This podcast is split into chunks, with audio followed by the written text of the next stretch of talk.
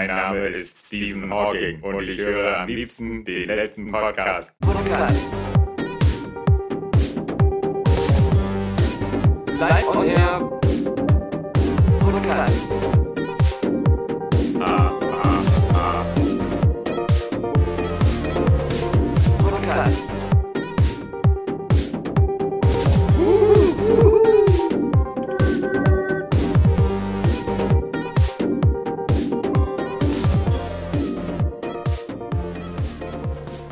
Zwar eine überflüssige Frage, weil die Antwort sowieso nein ist, aber Nein.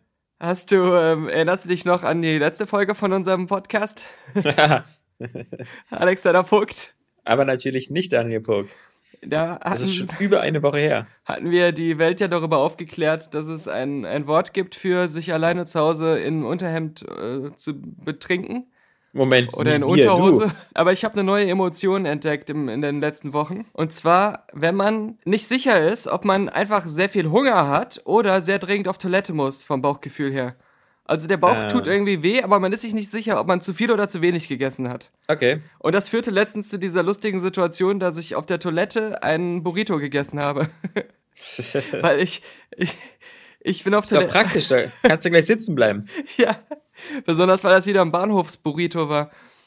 Ich, ich, auf dem ganzen Rückweg hatte ich diese neu entdeckte Emotion von mir, dass ich nicht wusste, ob ich dringend kacken oder dringend was essen muss. Dann habe ich mir auf Verdacht ein Burrito gekauft am Bahnhof, bin nach Hause gegangen, habe mich auf Toilette gesetzt und habe versucht zu herauszufinden, in welche Richtung das Gefühl ausschwenkt.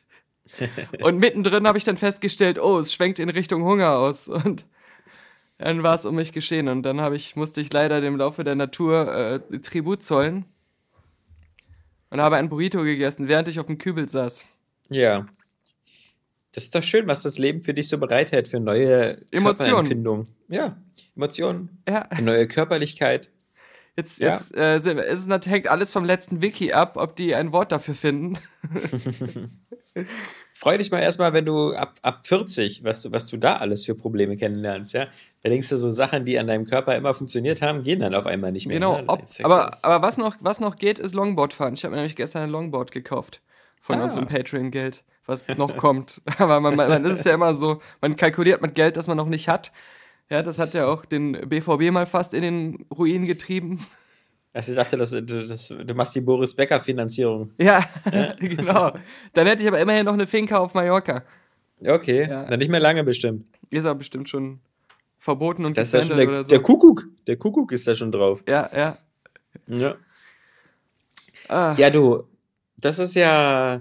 Stell dir mal vor, du machst in Deutschland sowas auf wie Squarespace, ja? Das ist so, ein, so, ein, so, ein, so ein Webseitenbauer. Und ähm, dann willst du der ganzen Sache aber eine, eine griffige Domain geben. Äh, da du ja natürlich nur so eine, so eine dreiste Rip-Off-Kopie von äh, Squarespace bist, darfst du dich natürlich nicht so ähnlich nennen. Aber Ja. du brauchst irgendwas, was Knackiges. Ja. Was zum Beispiel nur so aus drei Buchstaben Meinst besteht. du Wix? Und jetzt stell dir vor, genau, du willst auf dem deutschen Markt starten. Was, welche bessere drei Buchstabenkombination gibt es da als komm doch zu wix.com? Ich meine, ich meine, ich wundere mich nur gerade, weil ich sehe die Werbung für die irgendwie schon seit zehn Jahren bei YouTube, glaube ich. Ja, Ähm, es ist natürlich immer geil, wenn man so nachts, man will die Nachbarn nicht stören, man Ja. hört so eigentlich recht Hey. leise so ein YouTube-Video und dann kommt die Werbung, ignoriert alle Lautstärkeeinstellungen und es brüllt so durchs ganze Haus. wix.com. ja, Vor allem, es heißt ja auch, erstelle deine Website auf wix.com, wo dann alle wieder denken, ich würde ja heimlich so ein so ein äh, Live-Sex-Chat betreiben oder sowas. ja, das ist schon, ähm, also vor allem noch besser wirkt das ganze Jahr, und da habe ich es vor kurzem halt auch mal gehört, im Radio. Die machen sogar Radiowerbung, weil sie sich natürlich dachten, so, wix.com ist so eine heiße Domain, die kommt auch am besten rein akustisch rüber. Ja? Siehst du, wir hätten uns den letzten Wix-Cast nennen sollen. ja, Naja, zu spät. Wix.com ist jetzt schon weg. scheiße. Ja? Natürlich kacke. Es ist genauso, als ob du irgendwie so ein, so ein äh, Flötenhersteller bist und deine Seite irgendwie blowjob.com nennst oder so, ja. Was so an sich nicht verkehrt ist, aber. Ja, wobei ich würde die Rattenfänger.com nennen. Achso. Zwei Fliegen mit einer Ja, Klappe. auch nicht schlecht. Ja, stimmt, Vor allem jeder, der irgendwie Rattenfänger sucht, würde dann erstmal auf meine Seite kommen und im Affekt eine Flöte kaufen. Einfach so, um, um nicht äh, zugeben zu müssen, eine falsche Website angezurft zu sein. Diese Scham, die treibt Ja. dich dann in den Kauf. Und Ja, ja. das wäre meine, meine Kostenfalle dann in dem Punkt. Meine, wir, wir, wir haben ja gut lachen, ja. Wir können hier in Ruhe unseren Podcast machen, ja, ohne dass gerade uns dabei einer die Scheibe einschlägt. Also Ja, zum. Glück wohnen wir nicht in Hamburg. Moment, aber, aber auch außer einmal im Jahr, wenn 1. Mai ist und man am Mariannenplatz wohnt, so wie ich. Okay. Aber, Aber ich habe den Eindruck, der 1. Mai ist ja in Berlin auch schon friedlicher geworden. ja, der ist schon Also, komplett ausgestorben. Also das ist Ja. mehr Straßenfest. Das ist wie Ja, ja, Karneval der eben. Kulturen oder sowas. Ist ja fast ein Familienfest geworden. Richtig. Also ich denke mal, die, die, die Profis äh, in der sinnlosen Zerstörung haben sich jetzt das G20 vorgemerkt. Das ist ja, also ich meine, wo man sie sonst antrifft, regelmäßig fast jede Woche, sind, ist ja in deutschen Fußballstadien und drumherum. Ja. Ähm, entsprechend identisch sind auch die Polizeimassen meistens. Aber ähm, ja, das, das da in Hamburg, das ist wirklich äh, wieder mal so kaum vorstellbar. Also, Ja. Ich finde ja so eine Leute, die, also die, das sind ja so eine, denke ich mal auch so, da sind ja auch so Krawalltouristen dabei, ja. Die Mhm. kommen ja aus allen Herren Ländern, nur um einfach mal so richtig die Sau rauszulassen und so ein bisschen äh, Streiterei mit der Polizei anzufangen ein paar Schaufenster einzuschlagen und Autos in Brand zu setzen. ja, dann so. sollen Was- sie sich was- doch bei der Miliz gegen den IS melden und äh, einfach da mal so mit ihrer ganzen Wut und einer Machete in der Ja. Hand Richtung, Richtung Terrorist laufen. Ja, genau. Irgendwo noch zu dem letzten ISIS-Außenposten da Ja. in, in Afghanistan. Erstens das. Aber ich finde, wenn man den äh, Leuten dann habhaft wird, dann würde ich auch einfach immer als, als, ähm, als Strafe immer anordnen, dass man dann zu denen nach Hause geht und bei denen alles kaputt macht. Ja, Weil stimmt. die, die werden ja irgendwo, die werden ja irgendwo wohnen, ja, bestimmt meistens vielleicht noch bei, bei den Eltern oder so. Und weil das, das, die sehen ja auch immer nicht so aus, als ob sie so alle so irgendwie krasse 40, 50 Wochenstunden Jobs haben, ja. Ähm, die, die scheinen ja da äh, die Work-Life-Balance eher so, so entspannt anzugehen. Und, und deswegen würde ich dann einfach, wenn sie dann da ausdemonstriert haben, einfach zu denen nach Hause gehen und denen dann ihre, ihre Pokémon-Sammlung kaputt machen oder die, die, die Wii U. Ähm, Ja, bei vielen wäre das natürlich ungerecht, weil du würdest ja eigentlich dann das Elternhaus äh, vernichten. stimmt, ja. Ja. Aber Eltern haften für ihre Kinder, weißt du? Das ist, äh, das ist ein alter Rechtssatz, ja, der, der geht auch da. Ja, ziemliche Spackos da am Start. Gestern sagte Ähm. jemand, so eine Freundin von mir, der ihr Freund ist irgendwie da auch als äh, Polizist im Einsatz, die guckt das natürlich dann die ganze Zeit live und sie meinte dann, das ist ja eigentlich wie Bürgerkrieg, wo ich dann meinte, naja, aber selbst im Bürgerkrieg hast du noch irgendwie so eine, so eine, so eine Grundform von Motivation, warum jemand gegen jemand anders was macht.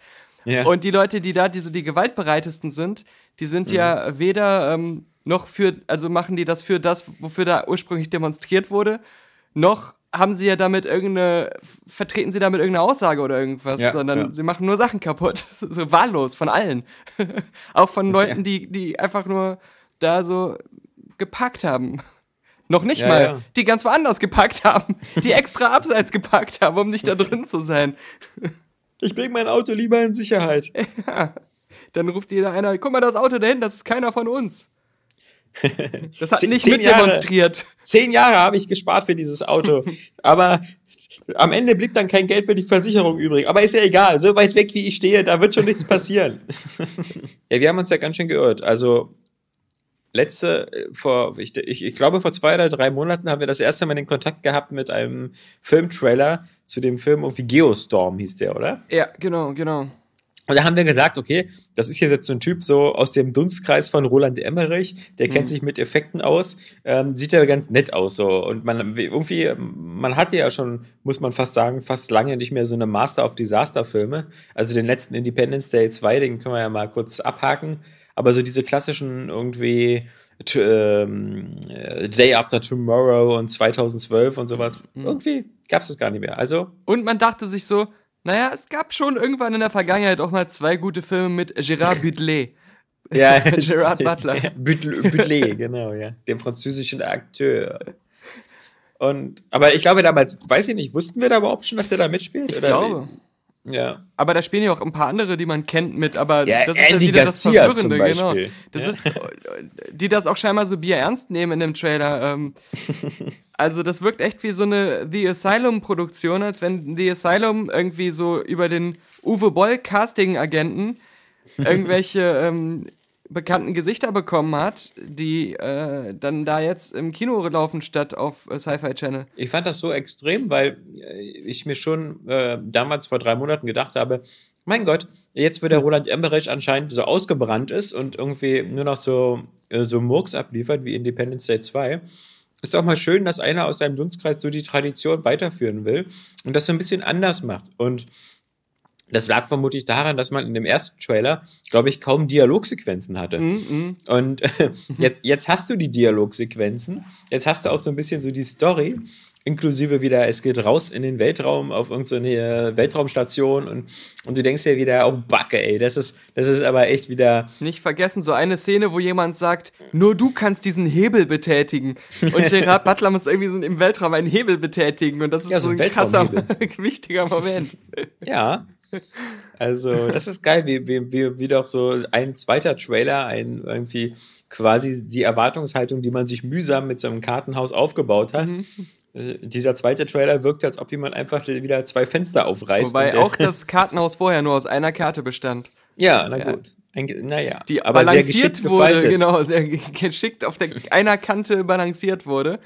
Mhm. Und deswegen war es natürlich jetzt auch so, sagen wir mal, es reichte, dass jemand hustet. Man muss doch nicht mal ein Fenster aufmachen. Also, wo man mehr erwartet, was ich ja jetzt schon gesehen habe, ist äh, Spider-Man Homecoming. Aber so, so, so insgesamt nur, bevor wir irgendwann mal dann gemeinsam drüber reden können. Ich fand den Film schon ganz, ganz gut. Ziemlich unterhaltsam und auf alle Fälle viel besser als die zwei Andrew Garfield Spider-Man-Filme. Ich fand aber zumindest den ersten oder die ersten beiden Sam Raimi Spider-Mans äh, besser. Also einfach auch als, als äh, Filme besser. Der, der neue, der wirkt ein bisschen. Der wirkt halt nicht so richtig stark. Also auch, er ist auch unter den Marvel-Filmen, äh, in dem MCU, ist er jetzt eher nicht unter den besseren, sondern so, so Ja. im Mittelfeld irgendwie, würde ich sagen. Also Was natürlich schon eine krasse Entwicklung für Sony-Filme ist. ja, genau, das, das, Also, das ja. ist halt das. äh, Und, und der hat auch viele Momente, die einfach richtig Spaß machen. Aber er hat zum Beispiel nicht so diese richtig geile Action-Szene, diese richtig äh, spektakuläre oder packende Action-Szene.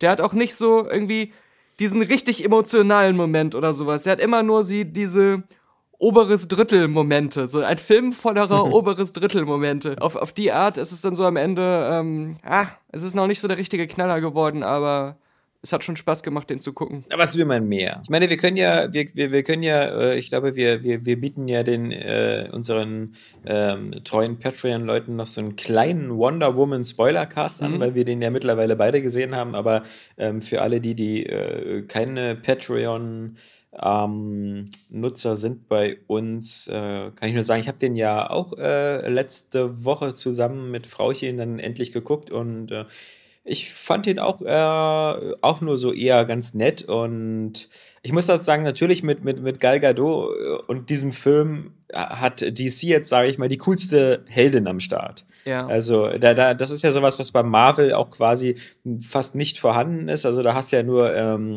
äh, Black Widow und, und äh, Scarlet Witch, äh, die sind so die einzigen beiden weiblichen, die mir so einfallen. Und das sind ja wirklich auch so eine, so eine, so eine Hilfscharaktere, die ähm, auch von ihren, also na, diese Scarlet Witch kann sich vermutlich, die wird vielleicht noch wieder was ganz Großes. Ähm, weil die so ein, auch so ein, so ein Skillset hat, wo man immer sagen kann, so, naja, äh, das äh, passt sich so der Situation an und irgendwann ist es so übermächtig. Aber Black Widow, mein Gott, die kann halt nur ganz gut kämpfen und äh, ab und zu das Schild aufheben von Captain America, wenn es runterfällt. Ähm, aber da ist natürlich so eine, so eine, so eine Göttin wie Wonder Woman, die äh, kann da zumindest schon mal so halb auf Augenhöhe mitspielen.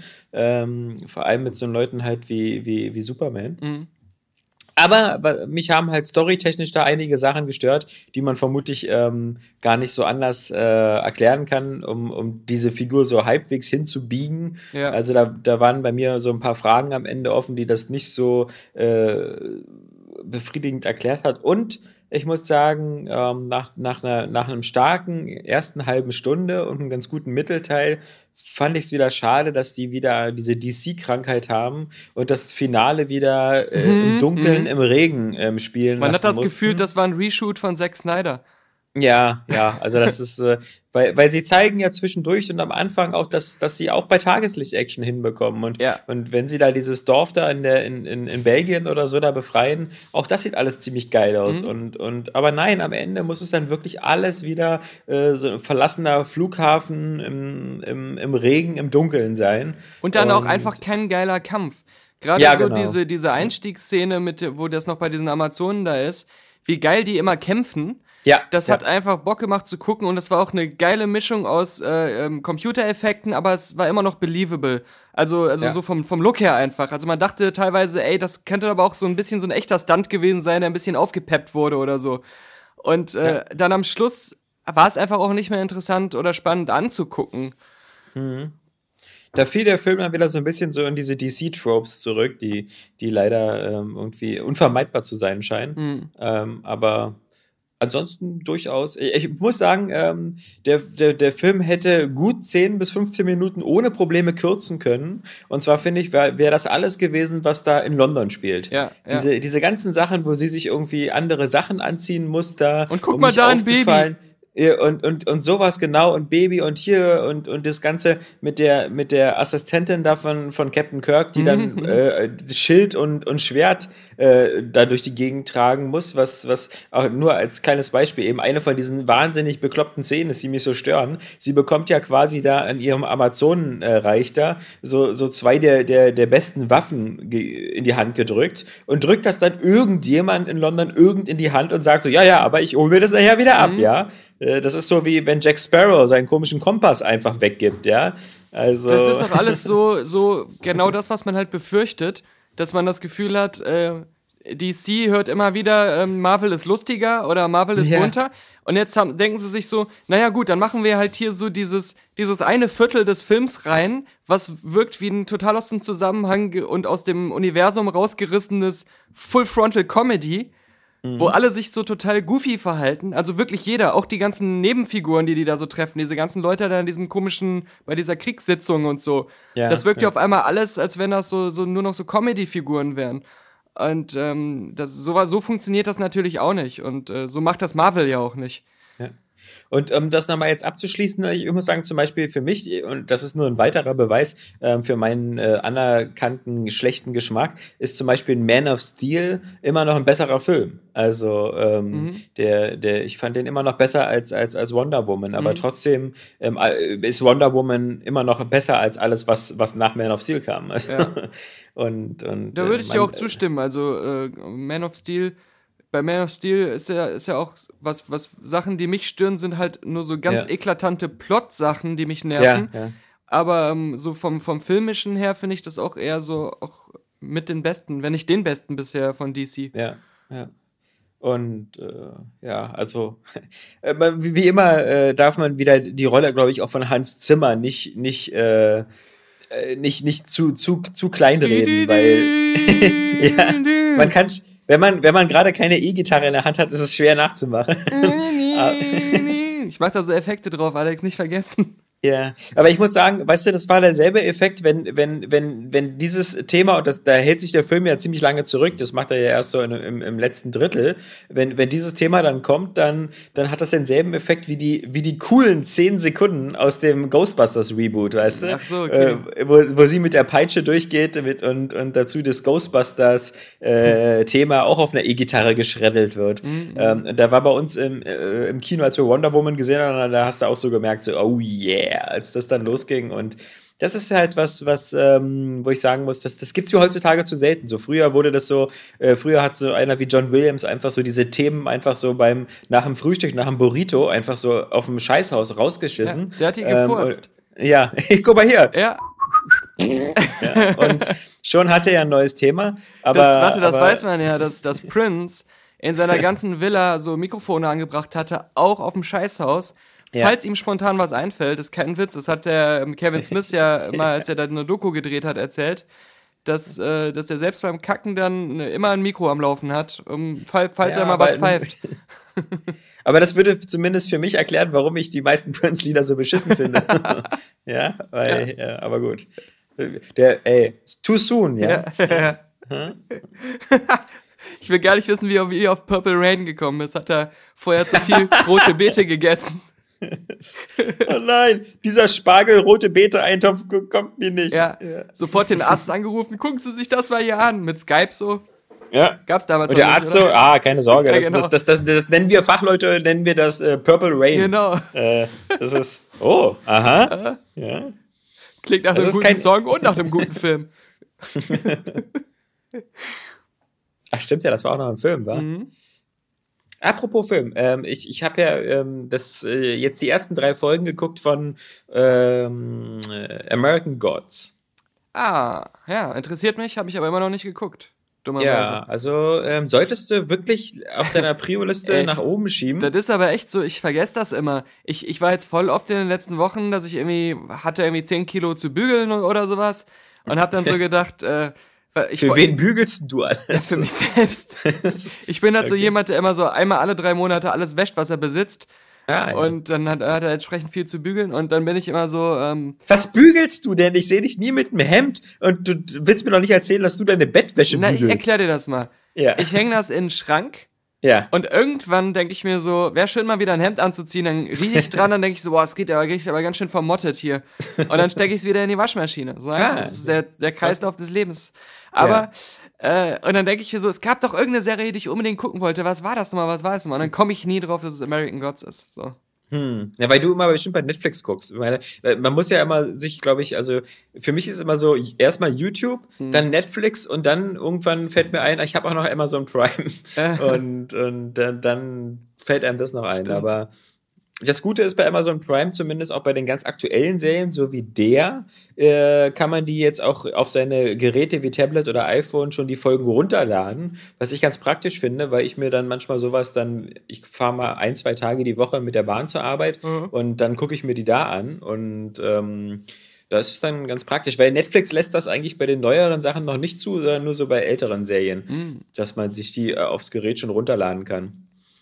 Ja, Ja, aber American Gods ist, ähm, was, was mir jetzt so, also ich, ich hoffe, ich werde das dann langsam irgendwann auch so noch so halbwegs ähm, verstehen, weil das ist natürlich irgendwie ziemlich abgespaced da mit den ganzen Göttern, die da in Amerika ihren kleinen Krieg sich leisten. Und das sind ja so Götter aus ganz verschiedenen Religionen und, und manche eben sind auch keine, das sind ja dann, weißt du, so wie der Gott des Konsums oder des Fernsehens oder so, das sind ja dann nicht so, das sind so wie Götzen Ja. oder sowas. Also Kann nicht alles so leicht sein wie bei Wonder Woman.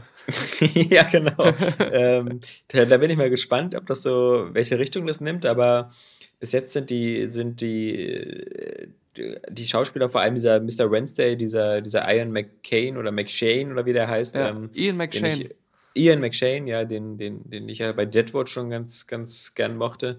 Ähm, die sind schon das halbe Ticket wert, aber was mir halt immer wieder eingefallen ist, als ich das gesehen habe, der ist halt, diese Serie ist halt auch gerade für eine, eine äh, Fernsehserie, wobei dieses Klischee stimmt ja heutzutage schon nicht mehr. Visuell ist es extrem beeindruckend. Also auch so, manches wirkt da so wie bei The Neon Demon, manches wirkt so wie bei Scott Pilgrim oder so. Die machen sehr viele Effekte und Video und, und Einstellungen und, und ähnliches, ja. Also kein, kein Frame wirkt da irgendwie langweilig oder so. Das Mhm. Und, und ähm, weil wir ja letztes Mal auch über Logan gesprochen haben und Cinematography, das sind so diese beiden unterschiedlichen Ansätze. Du kannst ja in so Sachen wie Logan oder in ähm, hier der Feigling Jesse James oder, oder, oder 910 to Juma oder sowas, du findest ja an sowas auch schon gefallen und kannst das irgendwie wertschätzen. Mhm. Während das für mich immer so aussieht, okay, da geht einer in die Wüste und hält die Kamera rauf. Ja? Mhm. Das, in der Wüste sieht es halt so aus, ja. Keine, keine große Sache. Ähm, Und ähm, ich finde das halt immer ganz cool, diese, diese, die- wenn das möglichst viel auch teilweise verfremdet wird und so. Mhm. Und ähm, oder so übersaturiert und sowas. Und da ist so American Gods auch extrem mit am Start. Ja, ja.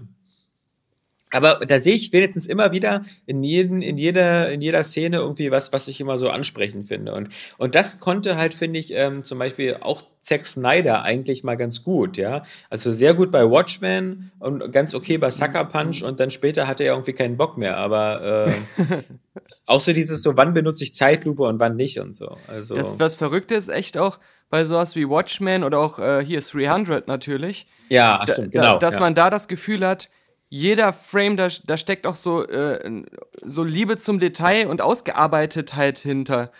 Und dass er sich wirklich bewusst ist, wenn ich das mit diesem überstilisierten und diesem unrealistischen Look mache, dann mache ich es aber auch so, dass es so das Höchste dieser Kunst ist. Während man bei so- sowas wie hier ähm, Dawn of Justice, Batman wie Superman das Gefühl hat, das ist so die, die dalle Version davon, so, wo jemand Ja. ähm, irgendwie nicht mehr so diese totale äh, Passion so hatte, sowas auch auszugestalten und interessant auch wirken zu lassen. Genau. Und da, da gibt es, glaube ich, ja auch noch so ein, zwei Momente, wo das noch so durchschimmert. Also gerade halt, glaube ich, finde ich bei dem finalen Kampf dann halt Mhm. zwischen den beiden und auf dem Dach und so. Aber halt dazwischen, glaube ich, die anderen zwei Stunden hat er irgendwie gar keinen Bock mehr.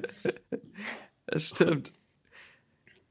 Ich habe ich hab ja auch eine Serie angefangen zu gucken, wieder bei Netflix, die bald erst kommt, aber wo auch jetzt das Embargo schon gefallen ist. Oh, der, der feine Herr die ich Premium-Gucker. sehr empfehlen kann bisher. Also ich habe die ersten drei Folgen gesehen und finde die richtig geil. Ähm, die heißt Ozark mit Jason Bateman und ich glaube auch von Jason Bateman. Und das geht Okay. ein bisschen in die Richtung Breaking Bad, aber es ist schon sehr anders und ähm, hat ein, ist ein bisschen in so einer här noch härteren Realität verankert, während Breaking Bad fast schon auch wieder wie eine Comic-Umsetzung wirkt, so von den Figuren her und so. Ähm, es wirkt Ozark ein bisschen mehr, als wenn es wirklich jemandem echt passieren würde, auch von, vom Härtegrad her. Äh, da geht's halt um einen, der so ein bisschen in Chicago äh, so als ähm, hier, äh, ich glaube nicht Anwalt, sondern irgendwie so Vermögensberater oder so, ähm, Geldwäsche gemacht hat für so einen Mafia, äh, nee, so einen äh, Kartellboss aus Mexiko mit seinem Geschäftspartner zusammen. Und da verschwindet dann irgendwie Geld, weil sich da jemand äh, was abgezwackt hat. Und dann kommt natürlich der Typ, der Mexikaner da mit seinen Leuten und äh, metzeln die halt alle nieder quasi. Also äh, macht da erstmal eine große Scarface-Show und hält eine Rede und so und erschießt die dann halt einfach alle. Und äh, als Jason Bateman dran ist, hatte halt, ähm, also passiert alles am Anfang der Folge, das ist quasi das Setup, das, das spoiler ich, Ja, ja. Äh, weil, es, weil es nicht zu spoilern ist. Ähm, Jason Bateman hat dann so, so einen Was genialen ein Spoiler Einfall. ist, das entscheiden immer noch wir. Genau.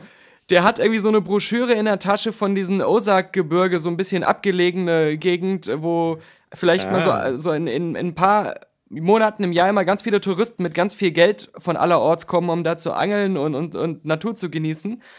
Und er hat die geniale Idee, dass es ja wohl viel besser wäre, dort irgendwie alle lokalen Geschäfte so ähm, untergrundmäßig äh, zu übernehmen und da Geldwäsche zu machen, anstatt in Chicago, wo die ganzen Ermittler einem immer am Arsch hängen und es viel auffälliger ist. Und ähm, kriegt dann tatsächlich die Chance von diesen ähm, Kartelltypen von heute auf morgen, aber immer mit so krassen Zeitlimits natürlich so. Innerhalb von 48 Stunden musst du das und das gemacht haben und so, sonst wirst du sofort erschossen. Mit seiner Familie halt sofort dahin zu ziehen und da so ein Scheinleben aufzubauen. Plus da kommt noch dazu, dass äh, seine Frau ihn betrügt und er weiß das, aber er hat sie noch nicht damit konfrontiert und lässt sie irgendwie beschatten und sowas. Und also diese ganze Familie ist eigentlich auch nur noch so eine äh, Zweckgemeinschaft, um nicht ermordet zu werden. Und die ziehen halt dann dahin.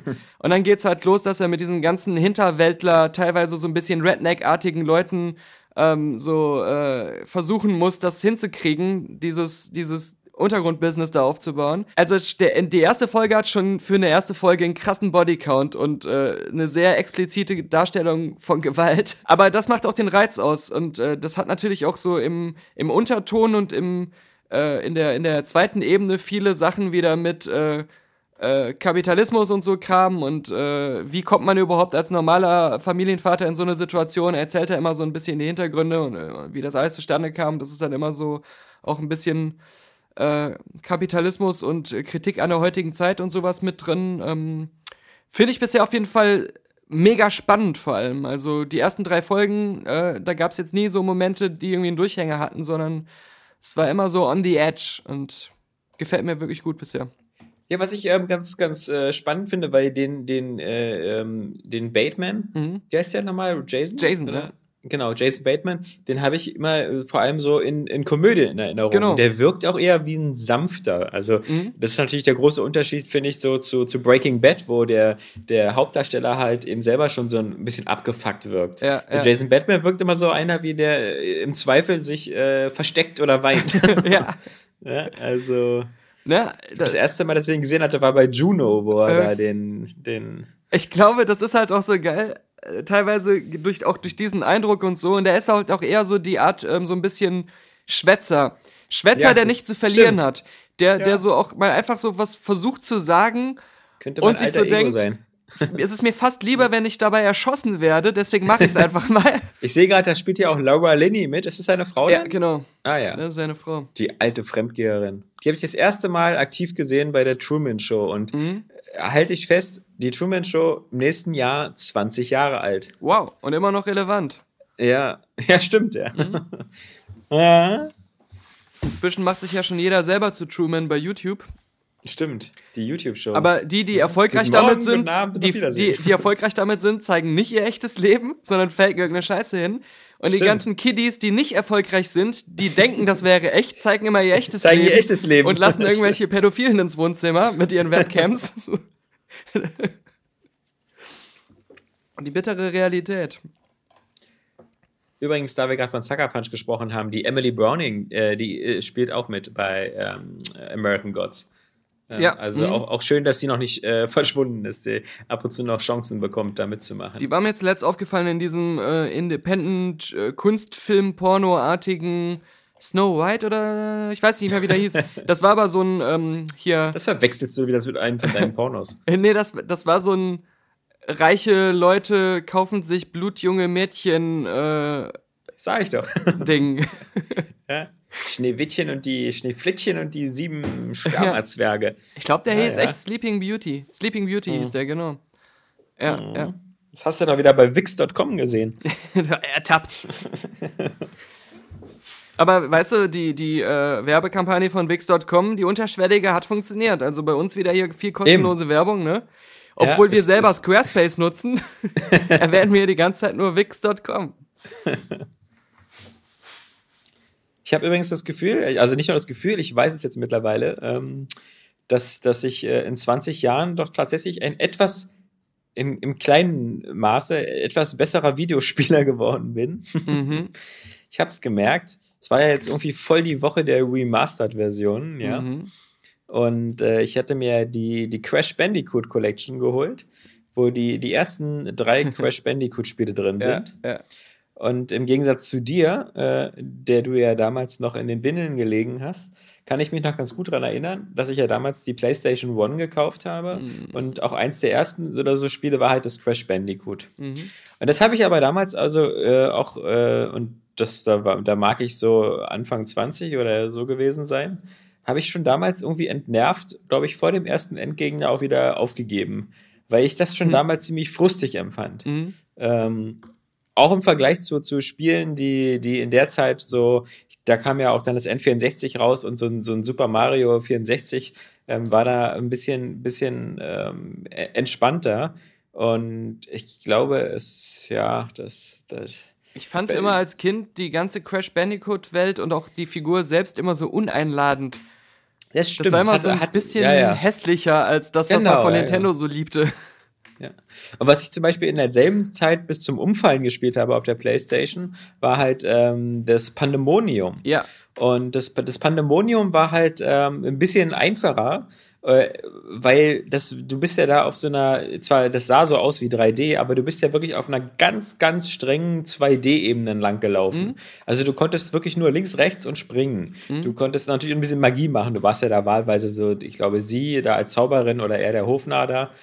Und, aber das Gute war halt, dass du wirklich ähm, nicht in die Tiefe gehen konntest. Und das hat bei Crash Bandicoot schon immer für so eine etwas hakelige Steuerung gesorgt, dass du halt, äh, so wie bei Little Big Planet, eben auch noch, ähm, auch in den Seitwärtslevels so ein bisschen nach vorne und nach hinten gehen konntest. Und äh, das, das, das führte damals schon zu frustigen Momenten und, und jetzt ähm, fruste ich mich da auch durch. Aber meine Frusttoleranz äh, scheint ähm, gestiegen zu sein, weil ich jetzt wirklich schon äh, bei in der dritten Welt bin und äh, ich, ich mache meistens immer pro Tag ein Level und das brauche ich auch, weil ich pro Level, glaube ich, mindestens 20 Leben verbrauche. Ja. Äh, weil das wirklich teilweise extrem hart ist. Und das ist ja so nervig, weil du hast ja nur so eine bestimmte Anzahl von Leben und wenn die weg sind, dann musst du den Level wieder von vorne beginnen. Und die sind teilweise auch wirklich ziemlich lang. Also jetzt gerade so für, für Plattformer, ja. Wir, wir wissen ja alle, was du für ein Hardcore-Gamer bist, denn du Eben, bist ja jemand, eben.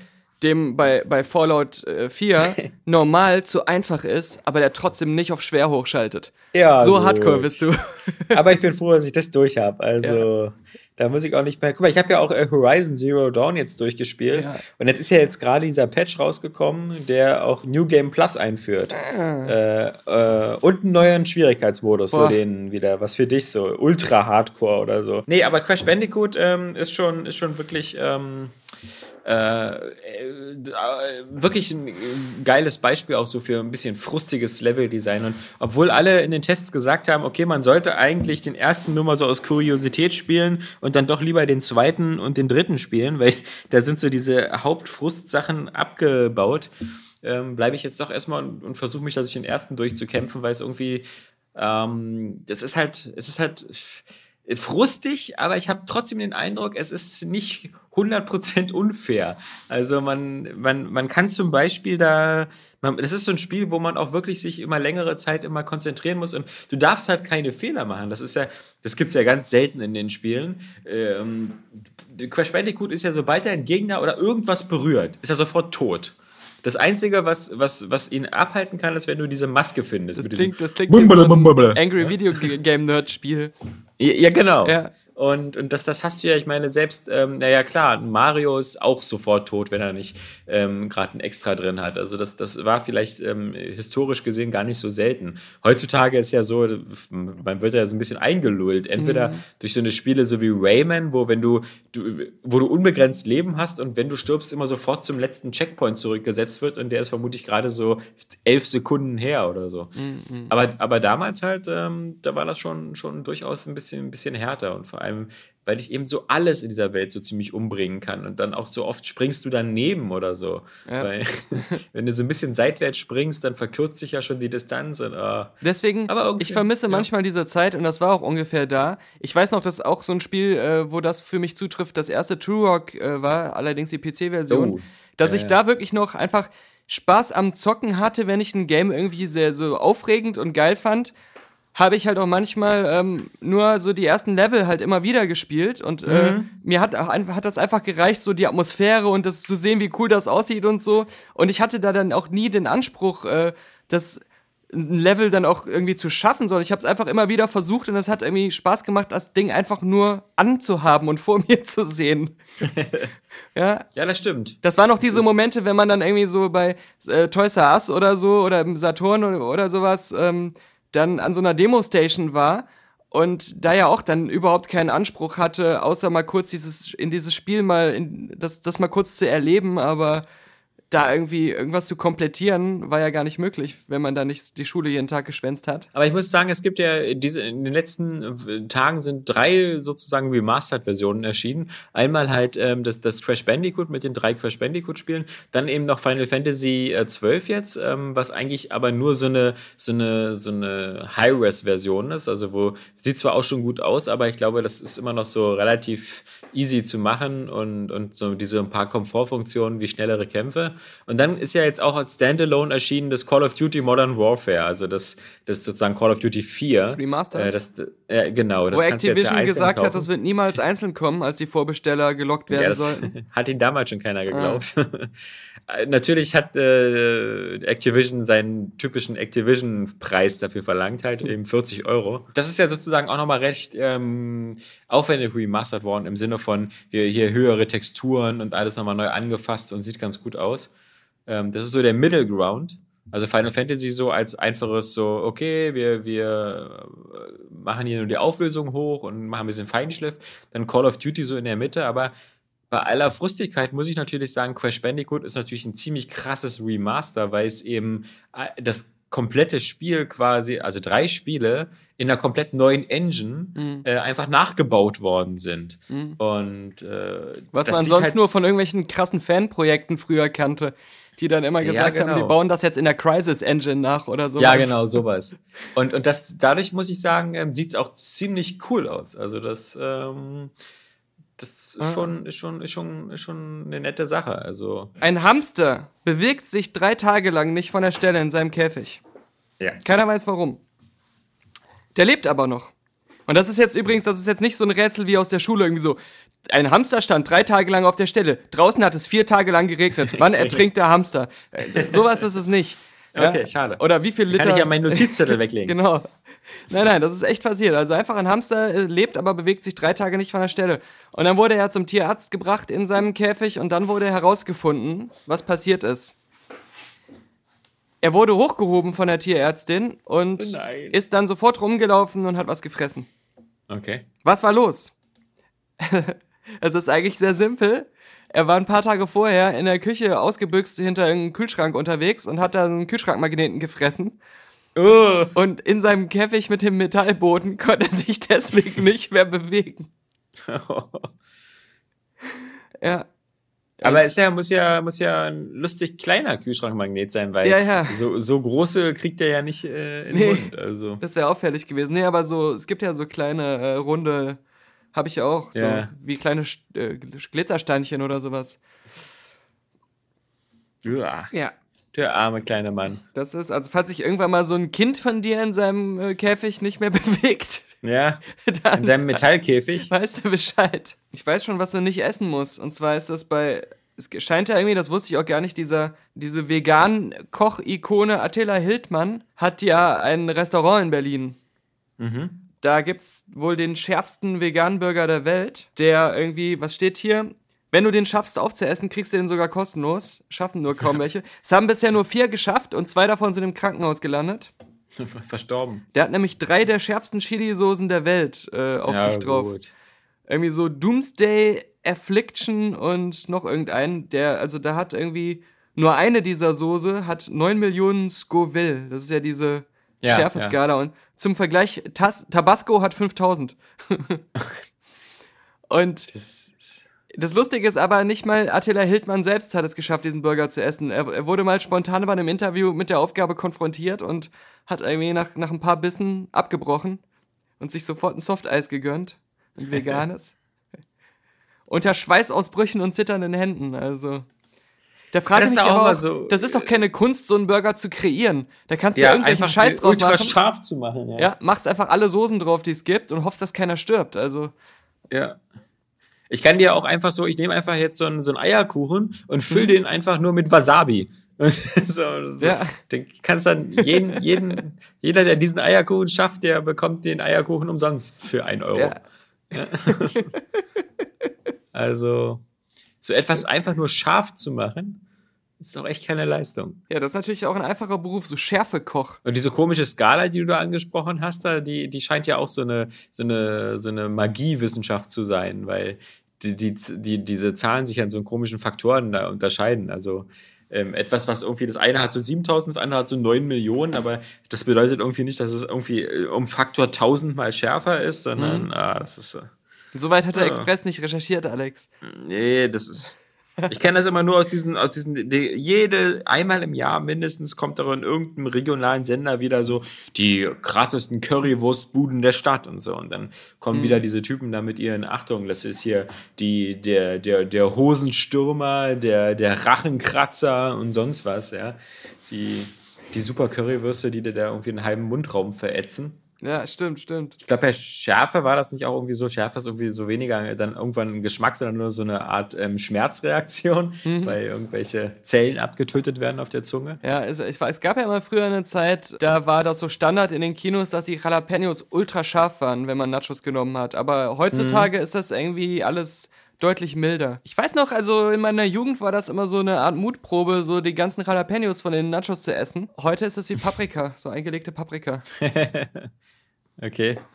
Ja, das war ich auch noch nie so ein Fan von. Man kennt das ja, wenn man irgendwie so richtig besoffen nach, also auf dem Rückweg ist, äh, man, man kommt am McDonalds vorbei, hat dann so einen Fressflash. Ich Ja, mal, nicht. klar, man kennt das. ja. Ich äh, gehe dann immer zu Attila Hildmann und ziehe mir so einen Schärfeburger rein, dann ist der Fressflash direkt vorbei. ja, und du kriegst den umsonst, das ist ja auch Ja. Aber nee, als ich das, als ich das gelesen habe, dass es scheinbar so ist, äh, habe ich erstmal geguckt, wo kommt denn dieser Artikel wieder her, den der Express hier aufgegriffen hat? Und ich habe das ja schon mal vor ein paar Folgen gesagt. Der Express hat komischerweise irgendwie jede Woche mindestens eine McDonalds-Story. Also was das für eine Kooperation ist, will ich gar nicht wissen. Das, das basiert ja aber auf, auf äh, McDonalds aus äh, Gloucestershire. Die dort besprochene Maßnahme, die wird auch angewendet in den Filialen Normal Gloucester, Liverpool und Glasgow. Also das ist ja schon eher so eine etwas trunkenere Gegend. Was machen die aber? Weil sie haben das Problem, abends und nachts kommen ganz viele Besowskis, Fressflash, einerseits gut fürs Geschäft, andererseits die kloppen sich da, also G20. Und äh, was machen? Die spielen klassische Musik und meinen, das würde halt was nützen. Also das würde die Leute beruhigen und die würden sich weniger kloppen, wenn sie da irgendwie Mozart, Goethe und Schiller spielen. Bach. Deine, dein üblicher Klassik-Dreiklang. Mo Mozart, Schiller, Goethe, Bach. Ja, geil. Schiller hat ja viel gute Musik gemacht. Kennen ja die wenigsten. Die meisten kennen ihn ja mehr als Autor. Ja. Aber. Oder als Minister hier, Otto ja? Schiller. ja, ja.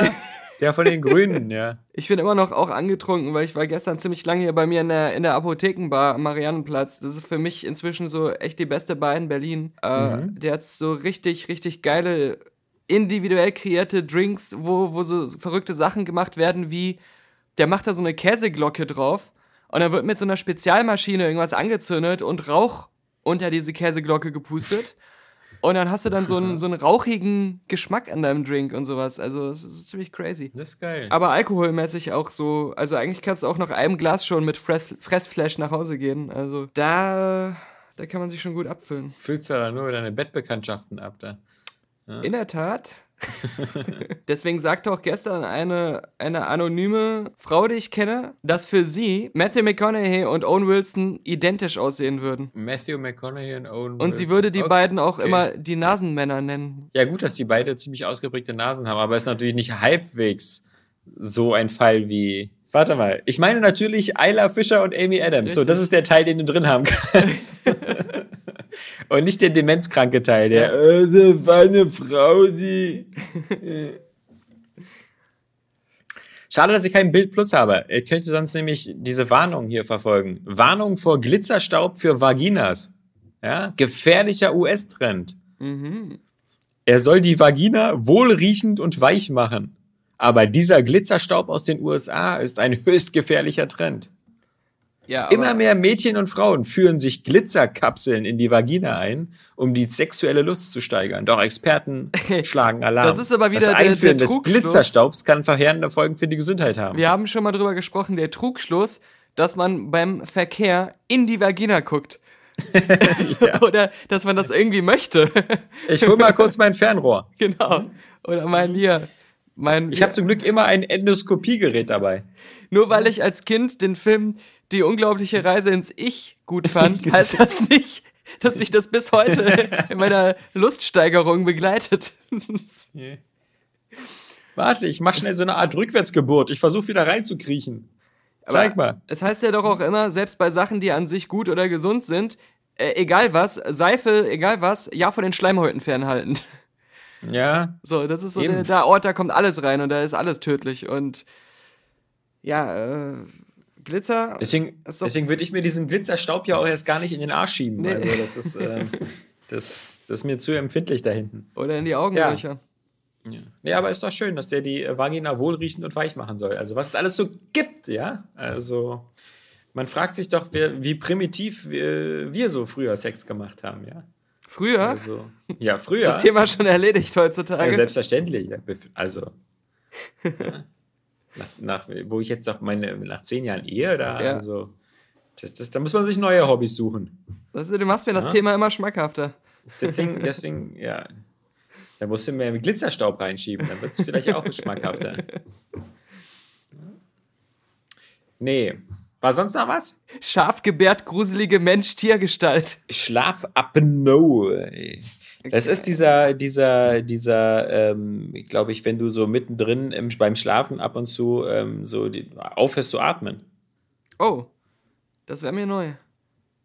Ja, das, das, das kriegst du ja auch immer selber nicht so mit. Aber interessanter Nebenfakt, so die, der, der, der Giant Bomb äh, Mitgründer da, Ryan Davis, der ja vor knapp vier Jahren verstorben ist, recht frisch mit Anfang 30, der ist daran gestorben. Der ist im, im Schlafen sozusagen erstickt. Mhm. Ähm, Und äh, was, was, was ein bisschen, ähm, ich bin ja sowieso ein bisschen morbide veranlagt, aber das ist natürlich doppelt morbide. Ich höre ja immer äh, unter anderem den, den aktuellen Giant Bomb Podcast und auch den, den Beastcast, halt von der Eastside Crew von denen. Und dann höre ich immer noch, um so mein Pensum voll zu bekommen, fünf Jahre alte Giant Bomb Podcasts. Ähm, da gehe ich dann einfach den RSS-Feed immer, immer fünf Jahre zurück. Mhm. Und das ist natürlich krass. Aber das machst du nicht in der, ähm, über iTunes, ne? Nee, nee, nee, das Weil mache ich das meine Spotify. Ja. Kann ich bei der Gelegenheit nochmal kla klarstellen. Overcast, Overcast. Ja. Weil, weil das, das haben mich einige Leute äh, schon mal auch per E-Mail gefragt. Wo sind denn die alten Podcasts? Könnt ihr die wieder verfügbar Hm? machen? Die sind immer alle verfügbar, aber zumindest ähm, iTunes und der iTunes-Feed zeigen immer nur die 100 aktuellsten Folgen an. Ah ja. Und das heißt, wenn da was fehlt, dann gibt es die immer noch auf unserer Website oder in dem normalen RSS-Feed, wenn man den über irgendwelche anderen Reader abruft, aber nicht, wenn es über iTunes läuft. Da, das wird dann einfach nur nicht angezeigt. Ja. Jedenfalls, ich mache das über Overcast und da, da werden die halt immer bis zur ersten Ausgabe angezeigt. Mhm. Ja?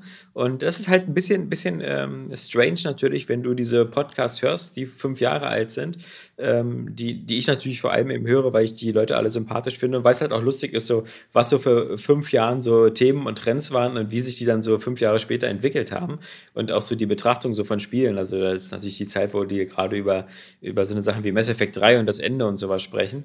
Ähm, aber, aber äh, erstaunlich ist halt auch, wenn du da eben jemanden hörst, wo du weißt, okay, ein Jahr von jetzt an äh, bist du tot. Und ähm, dann, dann, dann entwickeln natürlich so, weißt du, du, du weißt ja selber, wie oft man so im Spaß sagt, so irgendwie, ich wäre lieber tot, als das zu machen und so. Und je näher du daran kommst, das ist, hat, hat ein bisschen so einen, so einen morbiden und gruseligen Charme, wenn du sowas, äh, sowas hörst und, und weißt, wie es dann weitergeht. Ja, das ist vermutlich so, wenn in 30 Jahren jemand diesen Podcast hier hört und denkt so, Na, ja, ich- da lacht der Vogt noch, aber Ich, ich gehe da Ähm. psychisch immer, äh, also öfters weiter zurück, weil wenn ich irgendwie höre, dass jemand äh, auf eine äh, komische Art gestorben ist oder auch mal irgendwie so ein, ein Mörder oder, oder irgendwie so ein Selbstmordattentäter oder so, dass ich mir so denke, ja, irgendwann war der auch mal ein Kind, also der noch gar, gar keine Gedanken so hatte. Und ich denke mir Ach so. dann immer so, es ist einfach immer so unvorstellbar, wie man dann so irgendwann enden kann. Aber es gab mal diesen Moment, wo das noch überhaupt nicht absehbar war. ja. wo, wo Hitler noch mit seinem Brummkreisel gespielt Ne, hat. der war schon als Kind böse, haben alle gesagt. So. Im Nachhinein. Okay. so, wir haben das schon Okay. immer gewusst. Bei uns war er Ja, unbeliebt. ja. Genau, nur noch mehr Spaß macht eigentlich nur noch diese, diese andere äh, morbide Faszination, die ich habe, diese ganzen Abandoned äh, YouTube-Sachen mir anzugucken, Mhm. von irgendwelchen Orten, die verlassen worden sind. Ähm, was ich ja nur schon immer deswegen so geil finde, weil ich die selber niemals betreten würde. Ja. Und, und cool finde ich auch, wie die teilweise schon ausgestattet sind. Also, wenn die sich dann da irgendwelche alten äh, Irrenhäuser oder, oder Freizeitparks oder sowas angucken, Mhm. dass die teilweise auch schon so mit komplett äh, Camouflage und Gasmaske da durchgehen. Mhm. Ähm, das, das kann ich gut verstehen. Also, weil äh, das, kann ja durchaus sein, dass dir da auch wieder der ganze Asbest in die Fresse rieselt oder so. Wenn nicht vorher Und- das ganze fünfstöckige Gebäude auf dich äh, rabrieselt. Ja, oder sowas, genau.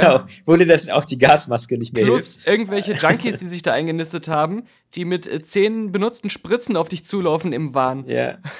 Also, also ich meine, ich sehe zum Glück in diesen ganzen Videos zum Glück nie irgendwelche fetten Monsterspinnen, weil das wäre natürlich immer das, was ich sofort erwarten Ja, würde. die sind ja grundsätzlich immer nur in äh, Einfamilienhäusern.